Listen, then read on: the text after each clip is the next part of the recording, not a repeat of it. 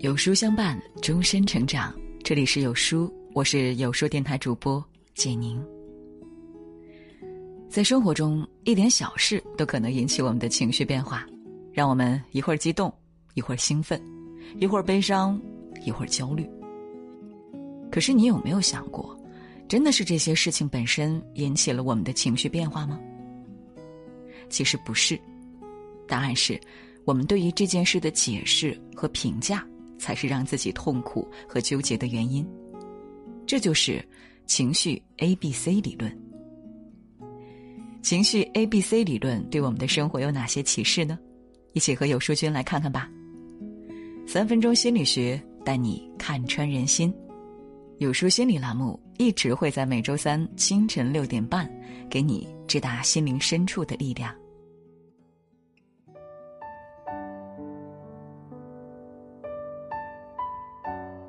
昨天在抖音上刷到一个视频，感触颇深。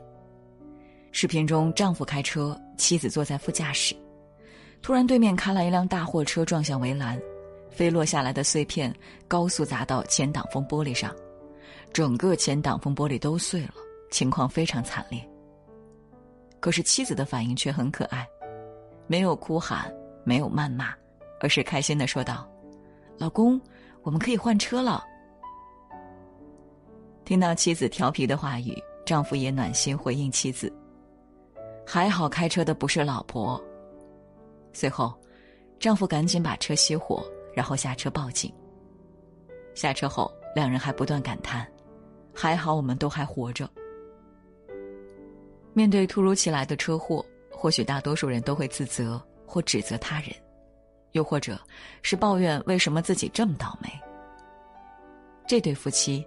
既没有互相埋怨，没有陷入负面情绪，而是选择看到事情中积极的一面，让人不禁钦佩两人的勇气和智慧。作家大仲马说：“烦恼与欢喜，成功与失败，仅系于一念之间。一念天堂，一念地狱。生活如何，完全取决于我们自己的内心。”我们怎样看待生活，也将会被生活同样对待。曾听过这样一个事情：一个年轻人因为失恋非常郁闷，他去找一位朋友倾诉。朋友问他：“如果你在车上坐着，你把刚买的几本新书放在了旁边的座位上，这时走过来一个人，不小心坐到了你的书上，还把书压出了折痕，你会怎么办呢？”年轻人说。那我一定很生气。朋友又说：“如果我告诉你这是一个盲人呢？”年轻人不好意思的说道：“那我会原谅他。”过了一会儿，年轻人又说：“还好座位上不是油漆或者是尖锐的东西，要不然会伤到对方。如果是视力正常的人压到书籍，就是不可以原谅的。”如果对方是一个盲人，那就是可以原谅的，甚至是需要同情的。面对同样的事情，为什么年轻人的行为会如此大相径庭呢？原来是我们被思维模式操控着。美国心理学家爱丽丝提出了著名的 A B C 理论：A 表示激发事件，B 代表的是我们的信念和想法，C。表示后果和结果，也就是说，A 是我们经历的外界发生的事件，B 是我们对待事件的态度或者看法，而 C 则是我们做出的情绪或行为。面对同样的事情，如果我们的态度不同，就会产生不同的情绪或行为。简言之，你的认知决定了你的情绪和行为，认知不同，事情的结果。也不尽相同。古希腊哲学家艾比泰德曾说过：“人不是被事情本身所困扰，而是被其对事情的看法所困扰。”让我们难过和痛苦的不是事件本身，而是对事情的不合理的信念。生活中，我们通常会陷入哪些不合理的信念呢？一，我只能成功，别人才看得起我。在知乎上看到这样一个求助提问：从小到大，我一直挺优秀的，以全校第一的成绩上了二幺幺大学，本科时拿到国家奖学金，还顺利保研。可是读研的三年时间里，面对比自己优秀的人，我就会陷入情绪低落，特别是面对学业压力、就业压力，我害怕自己不能顺利毕业，也害怕自己不能找到最心仪的工作。我该怎么调整自己？对成功的强烈渴望让他觉得自己就应该比别人强，凡事都要比别人优秀。但凡做的差一点，就失落不已；没有了旁观者的赞赏，就自怨自艾。这种“我只能成功”的信念，终究一点点累积，成为压垮自己的稻草。二，我必须完美，别人才不会抛弃我。生活中，我们总是追求完美，希望自己是完美的，爱人是完美的，生活、婚姻、事业都是完美的。事实是，生活从来都不是完美的，也没有十全十美的人。著名歌手邓紫棋在十三岁就创作出《睡公主》，被称为小才女。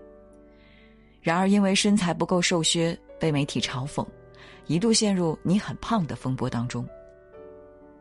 面对别人的嘲讽，她陷入自卑情绪。直到他看到电影《超大号美人》中的雷尼，虽然身材并不瘦削，但依然很自信、很美丽。他知道，美不是由胖瘦来定义的。从此，他不再追求别人眼中的完美身材，而是学着接纳自己的身材，反而一点点瘦下来了。被完美思维所裹挟，陷入片面的自我怀疑和否定，产生消极情绪，只会让生活失去应有的色彩。三，我的生活会一直这么糟糕。没考上大学，觉得一切都完了；离婚了，我的人生可太失败了。被辞退了，整个人都被否定了。我真的是太无能了。因为发生了不愉快的经历，就认定自己一辈子都这样了。因为生活曾经或者此刻很糟糕，就觉得生活会一直这样糟糕下去。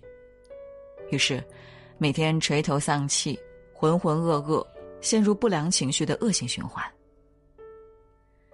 一个人如果一直坚持这种糟糕的生活信念，就会陷入不良情绪中，从而一蹶不振。信念决定了我们对待事情的反应。当我们陷入“我必须成功，我必须完美，我的生活会一直这么糟糕”这三种不合理的信念时，就容易被失望情绪所绑架，从而失去对生活的热情。错误的思维模式就像是枷锁。将我们禁锢在失落和压抑的氛围里。当我们用合理信念取代错误的思维模式，生活才能不再痛苦。那如何才能建立正确的思维模式呢？接下来就是三分钟心理学充电时间。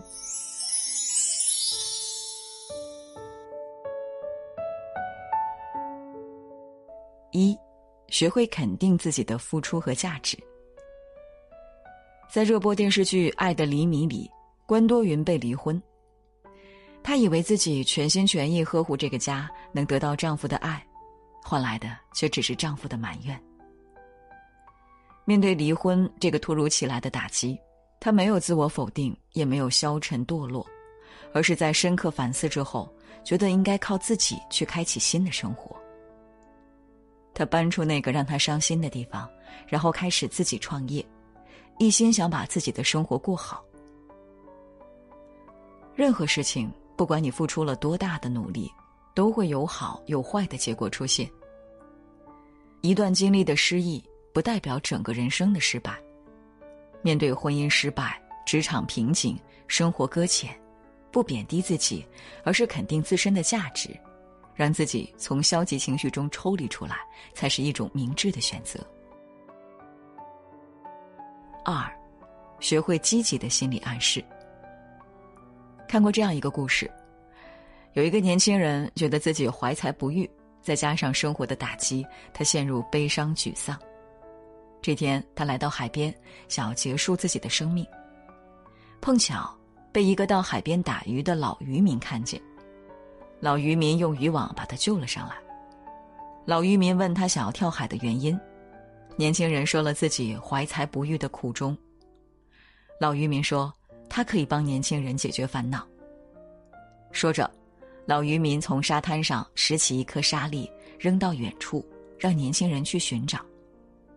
年轻人气急败坏，觉得老渔民在耍他。随后，老渔民又捡起地上的一颗珍珠，扔到远处。这次。年轻人很快就找到了闪闪发亮的珍珠。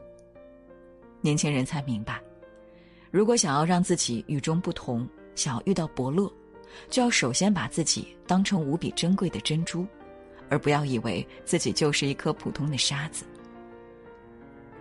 越是陷入低谷，越要给自己积极的内在力量。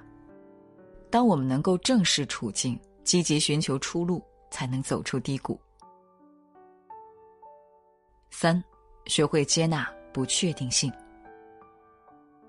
世界著名作家、大思想家斯宾塞·约翰逊曾经说过：“唯一不变的是变化本身。”我们总想让生活按照我们预期的方式发展，希望生活顺风顺水，家庭美满幸福，仕途平步青云。然而，生活总是充满了变化，这个世界上也没有什么是一定。和应该的。季永生，一个三十岁出头的东北大男孩，按照人生计划，他应该和女朋友结婚，然后努力工作赚钱，从此过上美满幸福的生活。可是他患上了视网膜病变，无法治愈，他的视力将会一点点模糊，直至失明。突如其来的病变把他的人生步调全都打乱了。他决定辞去工作，骑行川藏线，去做单身主义者，想用另一种方式度过人生。